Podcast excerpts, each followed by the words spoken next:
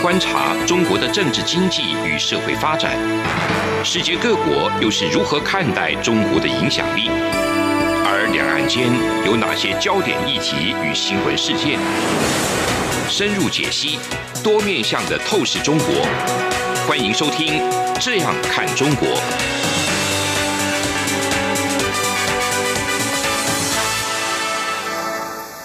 各位听众您好，我是主持人张振林。您现在收听的是中央广播电台《这样看中国》节目，张振林时间。那今天节目我们要谈的一个主题是美国大选之后，那整个亚太、印太的那个地区的一个区域安全剖析哈。那台美日中韩大家的互动是牵一发动全身。那我们今天很高兴请到两位来宾哈，一位是这个陈文甲陈老师，那一位是徐永新徐老师。来跟大家来一起做这个方面的一些分享。提到这个整个印太地区的一个安全，东亚包括这一次主要是从这个中国的外长王毅最近出访了一个日本跟韩国这两个主要的一个邻居国家，那他们之间的一些互动、一些相关的一些议题等等。那其实这个是说中日韩国家里头来讲的话，整个区域里头的一些。主要的一些互动啦，或者是一些组织等等哈，一些可能未来走向，包括东南亚国家协会的这个十国啊，还有澳洲、纽西兰十五国等等，在这个十一月的十五号已经签署了这个区域全面经济伙伴协定，就是所谓的我们简称这个 RCEP。那这部分其实就是王毅是不是想说趁这个机会来走访日韩？那中日韩三国。另外，能够及时、及早的签署跟这个自由贸易协定，就是 FTA 的这部分，可能是他这次走访的主要目的之一等等。但是，整个除了经济因素以外，这个区域安全的部分其实也是相当值得关切的哈。包括王毅在访日的期间。钓鱼台的一些主权问题就被特别的一个放大哈，那这中间也有一些两边有一些攻防，那王毅的姿态是显得比较高哈，甚至在公开的一个记者会上面就讲说哦，钓鱼台是他们中国的一个一个领土的部分。那当然，日本事后也是有一些声音跑出来哈，甚至因为当下日本的外长茂树没有针对这个话去做一些辩驳，或者说做一些指正的部分。那导致这个日本的一些媒体啦，或者说一些人民的一些声音就跑出来说，其实啊，包括日本的一些议员就主张，其实日本应该公开另外再召开一次记者会，嗯，好，把日本的一个立场跟主权的一个宣誓要讲得清楚，甚至要做一个抗议，抗议王毅这个无理傲慢的一个态度等等哈，所以这部分是一个王毅外交出访上掀起的一个波澜等等。那这个整个来看，就说区域安全就变成因为这个很敏感的因一个因素。那包括中国自己在这个南海的一个海权扩张等等，东亚这个日韩其实也是饱受他们的一个威胁哈。那又有所谓的这个北韩，北韩是不是会有所谓的核子化的一个问题等等？所以这些都是挑动这个整个区域安全的一个敏感神经的一些相关的一些话题。那这部分那个文甲兄是一个专家。那我们是不是就从这个区域安全的角度来帮我们做一些分析？我想，刚刚一如主持人所讲的呢，其实现在就整个亚太情势来看呢，或者说这个东亚安全情势来看呢，其实现在就东亚区域安全的格局呢，自从这个美中对抗以来，是，然后美国呢，当然就在积极的这个联合盟国对中国进行围堵，嗯哼。然后进行去就反制，那当然，它最终的战略就是印太战略。对，那印太战略呢？所以在今年比较特别，在十月份呢，他们这个美国、日本、澳洲跟印度在东京有举办一个这个四方安全对话。对，当然这个对话呢，其实它显示的呢，现在东亚区域安全呢嗯的格局是以美日为主，是，然后来联合台韩，嗯，台湾跟韩国嗯来对抗中国，嗯，那。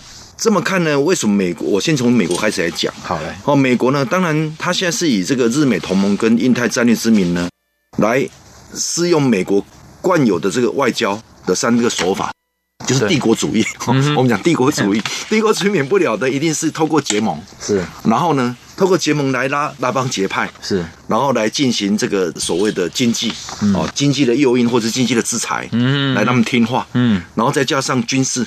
嗯，军事那个所谓的安全的部分呢，来做一个后盾。嗯，哦，所以我们讲说呢，在美国主导的现在的这个国际局势呢，其实美国他说了就算，因为他幕后有海军陆战队，因为他全世界派的陆战队在海外。对，所以呢，用这个方式来进行压制这个中国的崛起。哦，就像当初这个北约去压制华沙工业组织一样。嗯嗯。然后呢，第一个。也能确保他既有的这个亚太战略利益。嗯，他同时呢，其实最近这从今年以来呢，特别台湾在基于这个台湾关系法的基础之上呢，嗯、也加强跟台湾的发展，包括有台法案呐、啊，或是说这个啊美国的高层官员来访啊，嗯、哼还有十次的军售案，对这些呢，都是要提高台湾的防卫能力。嗯，而且我特别要指出的。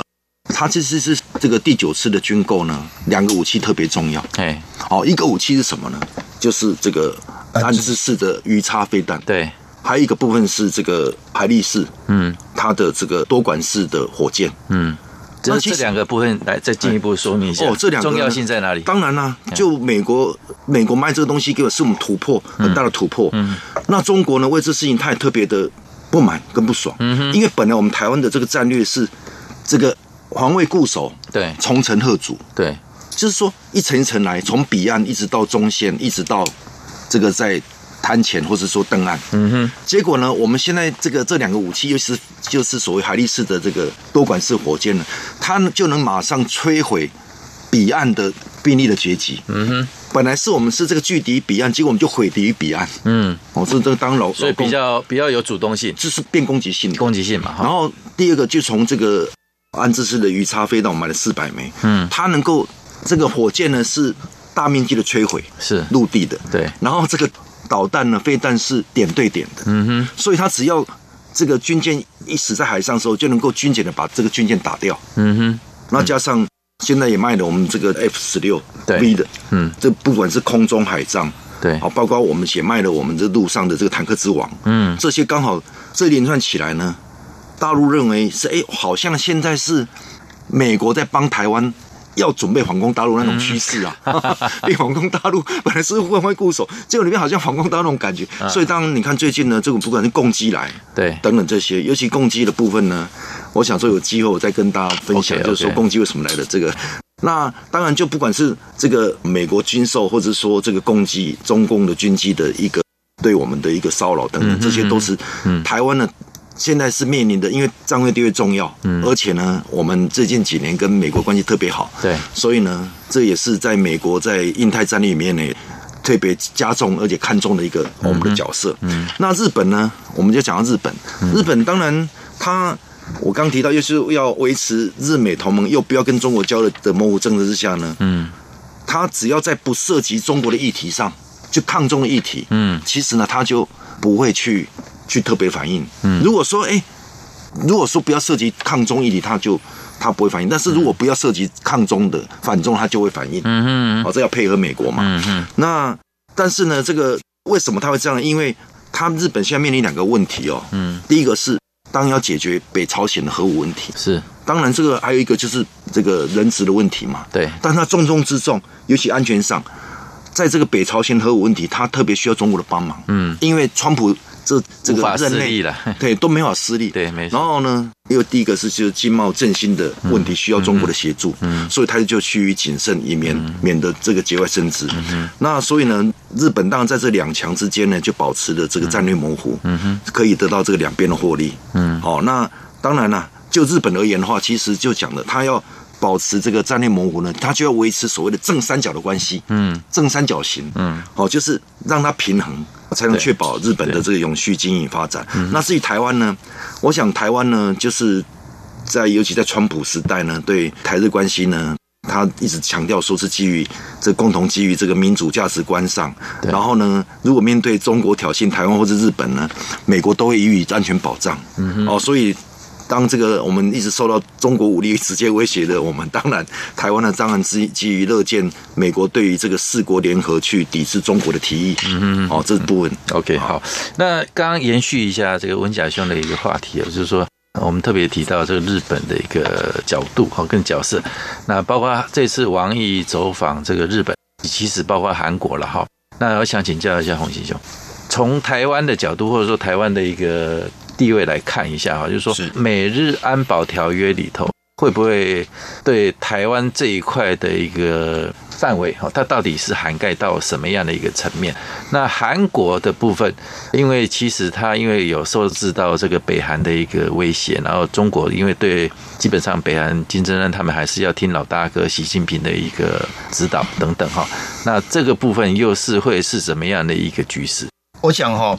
应该问题是这样看，我就接着刚刚陈文甲老师提到的防卫固守、重陈贺主这件事情。嗯嗯。那当然，美国他最近，特别是川普这个任期里面，他其实一直在协助台湾补强，本来就应该要在军事作为上应该要有的一个，即便是防卫固守，也应该要做到一个非常有真正贺祖。敌人不敢来犯的这样子的一个军事实力，嗯哦，那只是后面现在一直在补强而已，是。那的确也有做到部分的这个成果啊。那我们从这个中国的反应大概就可以看得出来。那还有一个是十一月哈是二十二号，美国的印太司令部斯达曼将军少将他来到台北访问嘛，哈那一天。礼拜天的晚上，这也是相当敏感的事。对，这非常敏感。他什么话他都不说，他就直接默默的来，默默的走，默默的走。可是他这个来的时间点非常有趣，是二十二号的晚上，是二十三号、二十四号、二十五号，刚好是王毅到东京去访问。对，所以这个时间点的确是非常耐人寻味。嗯嗯。那可是我看到的是说，这个王毅他到日本去，再一次的希望日本可以互相确认。一件事情就是有关这个国防部门的海空联络机制，就是 hotline，就是热线电话，应该要确实执行了。因为即便之前已经有搭上线了，可是好像呃实质成效是有限啊。但是呢，日本跟台湾之间是没有这样子的一个直接的军事上的一个热线，没错。但是我们从这一次史达曼呃少将他亲自跑到台北来，嗯。当然是不是有有这样子的一个感觉出现，就是美国跟台湾之间其实是可以直接情报互通，嗯、是可以很直接的就可以看起来是有这个迹象，对，是可以这样。嗯、但是这会变成一个小缺陷，就是三角形当中日本跟台湾之间是没有，所以都必须要透过美国才有办法来整合这个防卫机制，哦，就会变成是这样。那如果台海真的发生冲突的时候，嗯、那日美安保同盟的这件事情，到底能不能真正协助到这个军事冲突，的确是很有意思，而且必须要讨论的事情。OK，那个这个部分因为时间的关系啊，我们先休息一下。那下一个阶段，我们再来继续请红星来分析一下，到底台湾是不是要真的是有有一句话讲的很白了，就是说我们反正就是紧抱美国的一个大腿啊，到底是不是这样的一个概念或者一种想法？这个部分再请教红星，再继续做一个补充。好，那节目进行到先休息一下。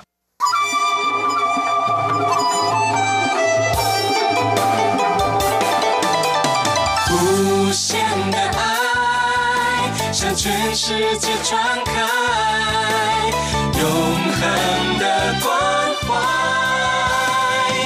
来自台湾之音。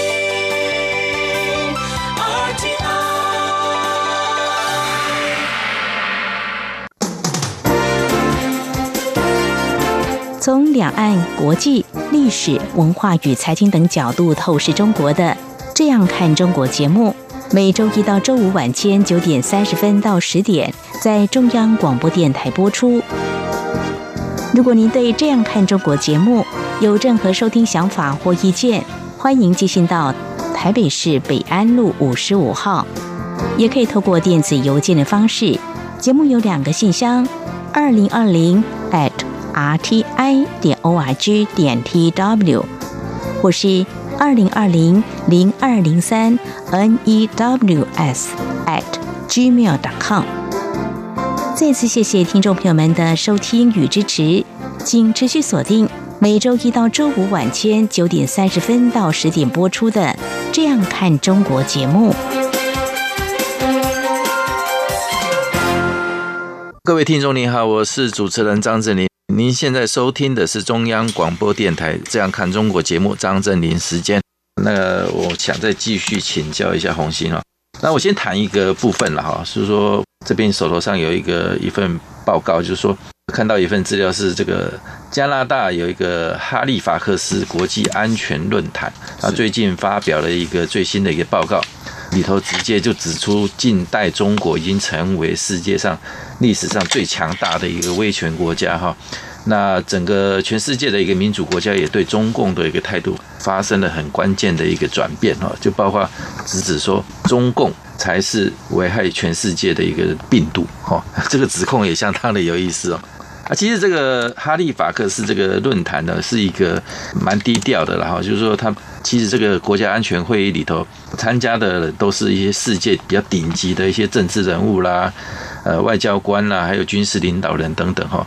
那今年有包括这个美国国务卿蓬佩奥啦，还有北约的秘书长斯托滕伯格哈，以及这个前伊斯托泰尔的的那个官员等等哈，都有参与哈。所以这部分其实。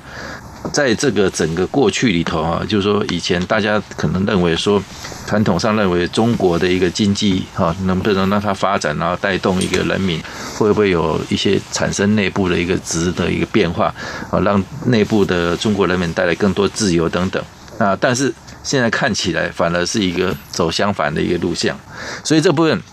那中国的威胁是变成不只是对台湾哦，那对全世界都是有这样的一个共识。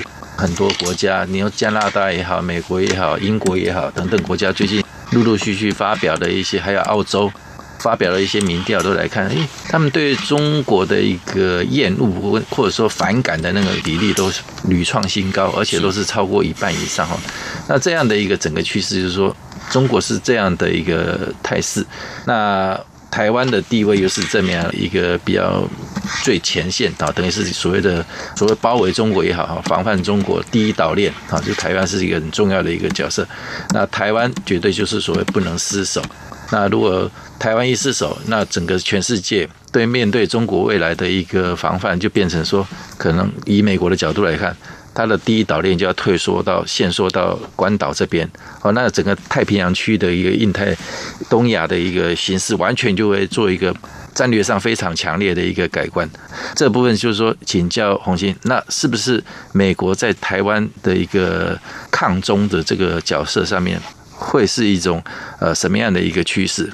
拜登上来了之后，跟川普会不会有什么很大的一个差异？我先说一个比较诙谐的话。最不甘愿、最不情愿的，大概就是川普了。嗯嗯啊，因为他好不容易才这个他担任的第一次的这个任期里面，他其实是有把经济的状况稍微把它带起来。对，那那个创造就业率哈，也降低了失业率。嗯，在美国的国内哈，嗯，所以在这一些方面，其实川普是得分的。我们看他的最后的那个得票数就知道了。嗯，哦，他还比二零一六年多了。多了七百多万票，没错，这个就可以证明的这件事情嘛。哦、嗯，那虽然诙谐归诙谐，我还是要必须要提到，就是因为呃年初的 COVID-19 的确震撼了整个全球。是，那我们看到欧洲伤亡惨重，嗯，我必须用这个话来说，所以你就可以理解到说，一直到今年的下半年，这么多的这个欧洲国家。开始对中国的反感哦，对不起，应该是中共的反感。嗯，好，那我们看捷克国会议长跑到台湾来，就是一个讯号嘛。是，那这样子的一个讯号恐怕还不够。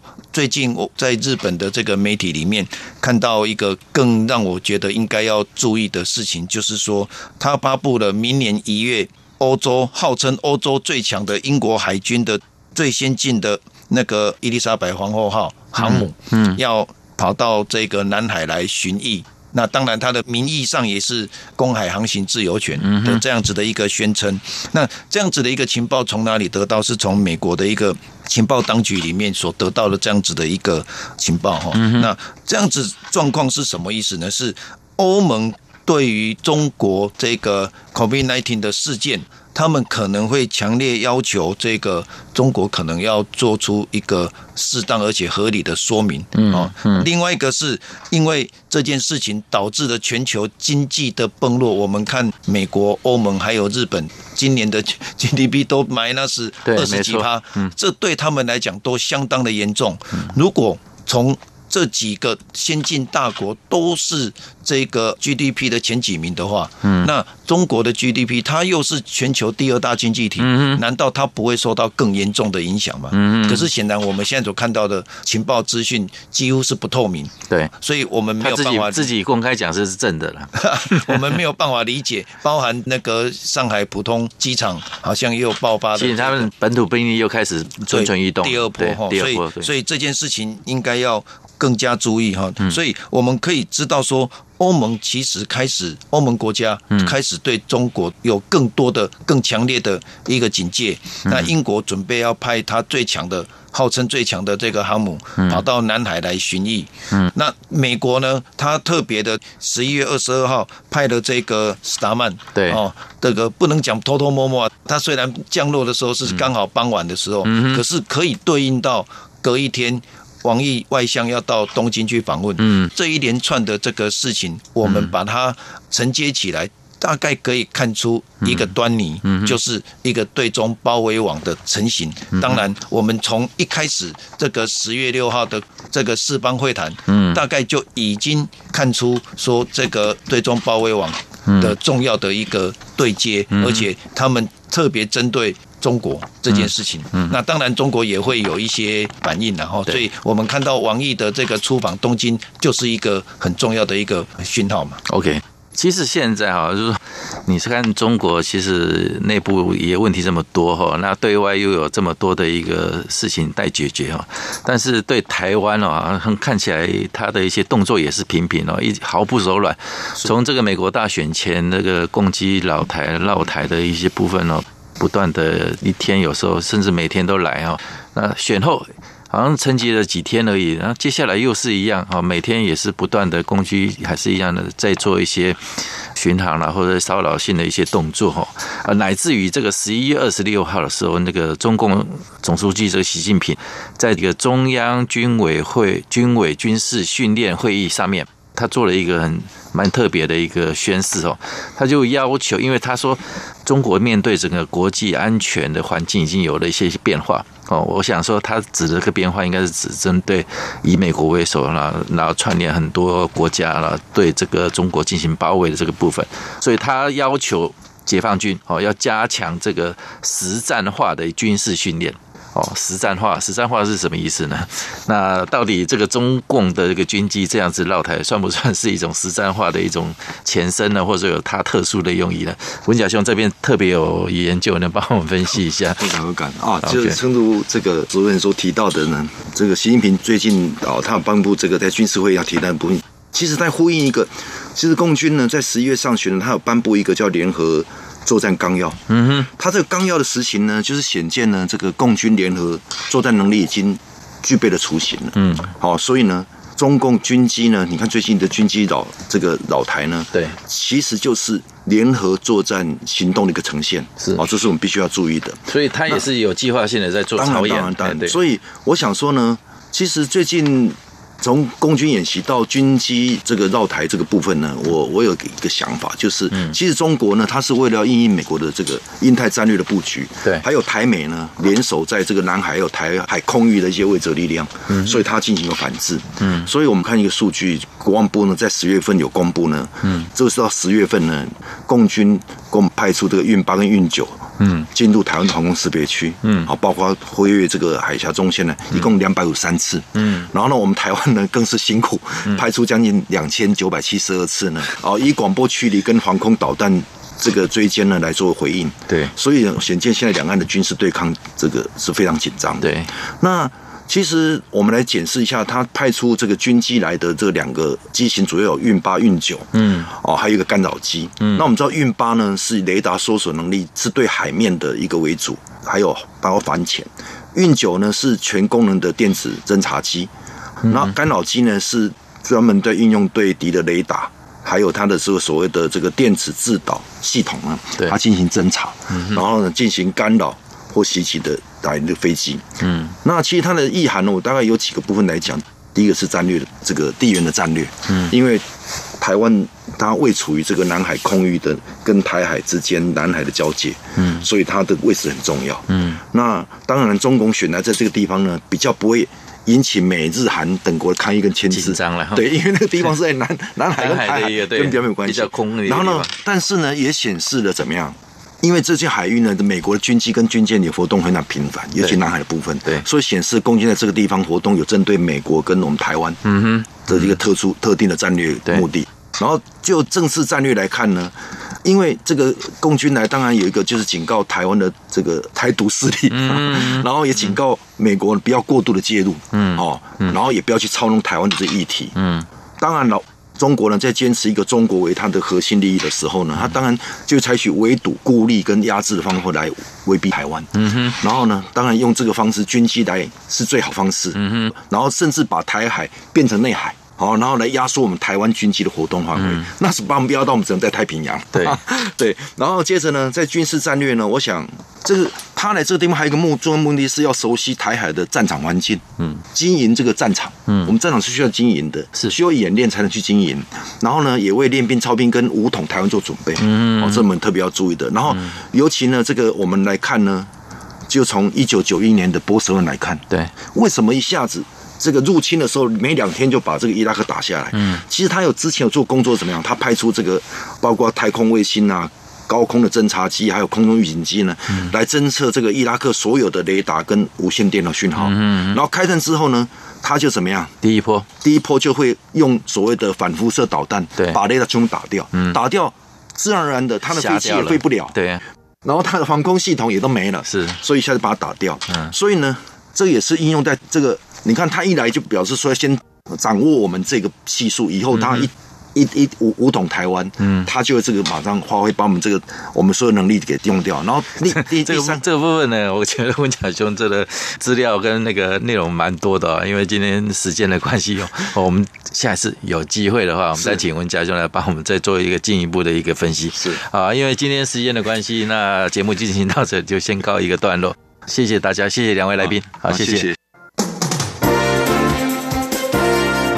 从两岸、国际、历史文化与财经等角度透视中国的《这样看中国》节目，每周一到周五晚间九点三十分到十点在中央广播电台播出。如果您对《这样看中国》节目有任何收听想法或意见，欢迎寄信到台北市北安路五十五号，也可以透过电子邮件的方式。节目有两个信箱：二零二零。R t i 点 o r g 点 t w，或是二零二零零二零三 n e w s at gmail dot com。再次谢谢听众朋友们的收听与支持，请持续锁定每周一到周五晚间九点三十分到十点播出的《这样看中国》节目。